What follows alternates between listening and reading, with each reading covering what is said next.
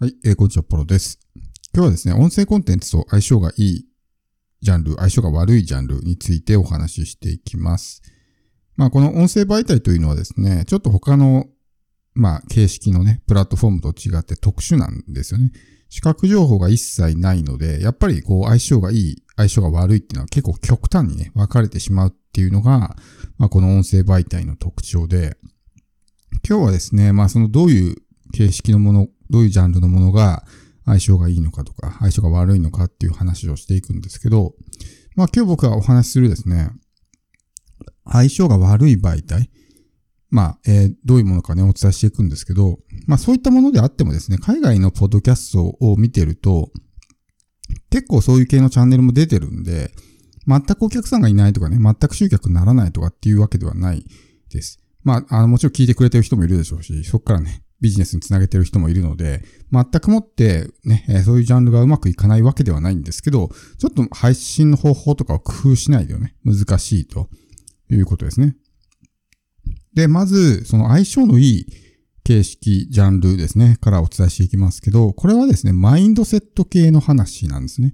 実践的なこうテクニックとかよりもですね、もっと本質的な抽象論に近いようなマインドセットの話というのがすごく相性がいいわけです。まあ僕もですね、まあこのポッドキャストって、例えば YouTube と比較すると、まあそういうマインドセット系の話が多いんですけど、やっぱそういうものがですね、すごく再生が伸びたりとか反応が出たりするんですね。やっぱりこう、リテラシーの高い人が多いので、そういうまあ本質的な抽象度の高いような話っていうのが理解できる人が多いと。やっぱりその、あんまりそういうものがね、理解できない人にマインドセットが大事ですよって言っても全然こう響かないわけですね。もっとサクッと儲かるノウハウを教えてみたいな感じで、小手先のテクニックを欲しがる人にね、えー、マイナスセットが重要ですよって言っても、まあ、全然刺さらないわけですね。そもそもこの音声媒体を聞く人たちっていうのは、まあ一般的な他の媒体に比べるとリテラシーが高い人が多いので、まあそういうちょっとレベルの高い話とかね。っていうのがすごく刺さりやすいっていうのもありますし、で、僕自身もですね、まあ、ポッドキャストだけじゃなくて、オーディオブック出版もやってるんですけど、オーディオブック出版で僕がやってるのは、まあ、メインでやってるのは、 Audible と audiobook.jp という、まあ、この二つすごく巨大なプラットフォームがあるんですけど、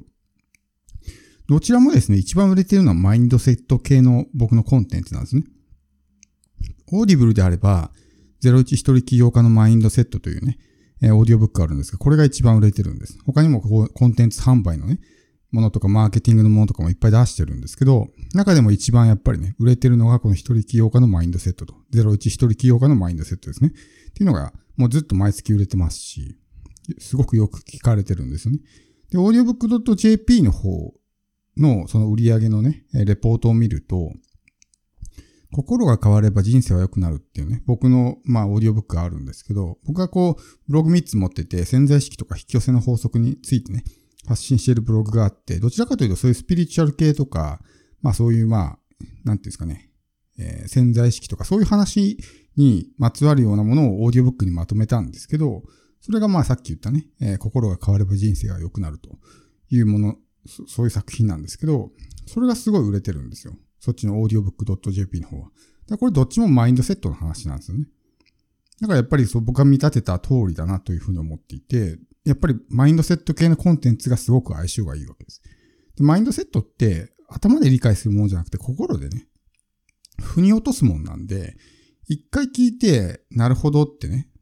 身につくもんではないですね。何回も何回も聞いて、やってるうちに繰り返しやるとやっぱ潜在意識にね、こう刷り込まれていくんで、こう継続的に反復的にこうインプットする必要があるわけですけど、文章とか動画に比べると、音声っていうのはね、インプットのエネルギーが小さくていいわけですよ。本読んだりとか動画見たりってすごい疲れるじゃないですか。でも音声って聞いてるだけだから楽なんですね。だから反復学習に向いてるわけです。同じ本2回3回読んでくださいって言われたら相当疲れると思うんですけど、同じ音声2回3回聞いてくださいって言われてもそんなに苦痛じゃないと思うんですよ。だからこういうマインドセット系のコンテンツとはそういう意味でもすごく相性がいいわけですね。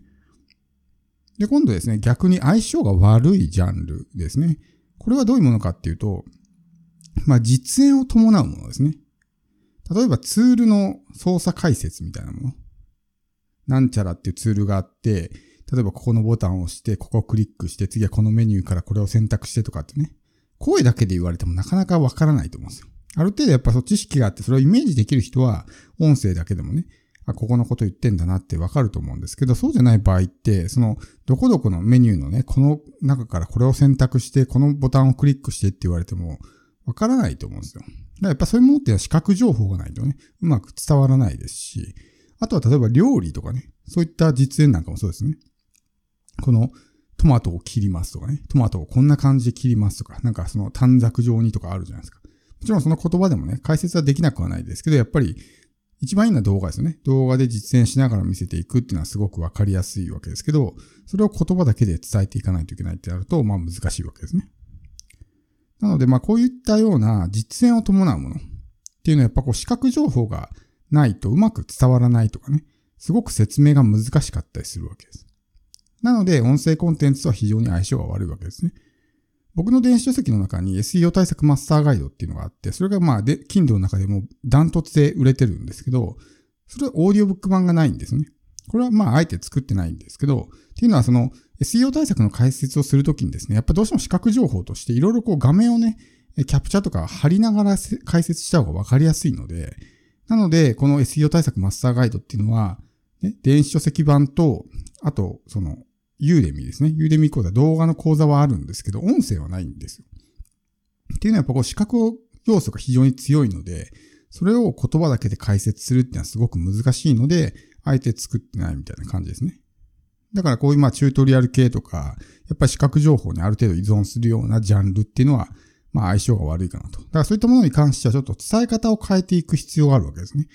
そのテーマからちょっとね、えー、視覚要素をあまり必要としないような形のことを発信していくとか、ね、料理にしてもその料理の実演だけじゃなくて、もっと例えばこういうね、えー、風にやったら食費が浮きますとかね、料理をするときなんか、その料理が、なんだろうな、やりたくないなって思ったときにこういう風に考えるといいですよみたいなマインドセットだったりとか、ちょっとずらしてね、例えば料理っていうものについて発信するのであれば、ちょっとずらしてやれば、まあ、できなくはないんですね。実際その実演を見たい人は、なんかまた別のね、動画とかそっちを見てもらってみたいな感じにするといいと思うんですけど、やっぱりこの言葉だけでね、解説するっていうのはすごく難しいわけです。でも、この言葉だけっていうのはある意味すごく、なんていうんですか、自分の力量が試されるというか、イメージを描かせやすいんですね。これはまあテキストも一緒なんですけど、例えば小説とかって文字だけですよね。文字だけだけど、それを見て、その読者によってイメージする絵が違うわけですよ。例えば主人公の顔はこんな顔でとかってね、それぞれの人がイメージする主人公の顔って全然違うと思うんですよ。それはその実物を見てないから想像だけでね、そのそういうふうに、えー、まあ、イメージするから全然違うものになるわけですね。でも動画みたいに実際その主人公の顔が出ていたら、多分100人中100人が同じね、顔をイメージするというかね、なると思うんですよ。だからこの音声も一緒で、結局その視覚情報がないので、いかにこうイメージさせるかっていうね、ところがすごく、ある意味それって動画とかではできない。もうすでにそういうの存在しちゃってるわけなんで、イメージさせることが難しいというわけですね。でもこのテキストとか音声っていうのはそれができるんで、自分の伝え方一つで相手のイメージをね、ある程度こう、まあコントロールじゃないですけど、自分が意図した通りにイメージしてもらったりとかっていうのができるというのが、まあこの音声媒体の強みなわけですね。なので、まあそういったこともね、踏まえながら、それってやっぱりでもある程度トーク力とか、伝える力だったりとかね、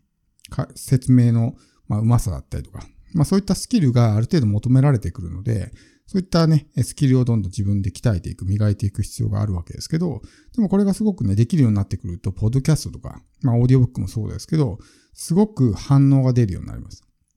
オーディオブックなんかもね、本当に喜んでくれたりとか、僕もこういろいろね、いろんな媒体でやってますけど、やっぱりオーディオブックとか、まあ、 Udemy もそうですけどね。オーディオブック、 Udemy あたりはすごい、まあ、反応がいいんですよね。お客さんからのリアクションもいいですし、まあ、売り上げもね、いいですし、みたいな感じですごく、まあ、本当にハマればね、一気にこうブレイクスルーするような感じになるんで、だからこのポッドキャストで普段からね、練習を積んでおいて、そういう有料商品ね、販売にチャレンジしてみるっていうのもすごくいいと思います。まあ、今回はですね、この音声媒体の相性のいいね、ジャンル、相性の悪いジャンルみたいなものについてお話したんですけど、まあ、ぜひね、えー、やってみて、実際にやってみると僕は今回ねえ、お伝えしたこととちょっと違うなってことも出てくるとは思うんですけど、そのあたりも自分でね、いろいろやりながら考えてみるのがいいと思うので、ぜひやってみてください。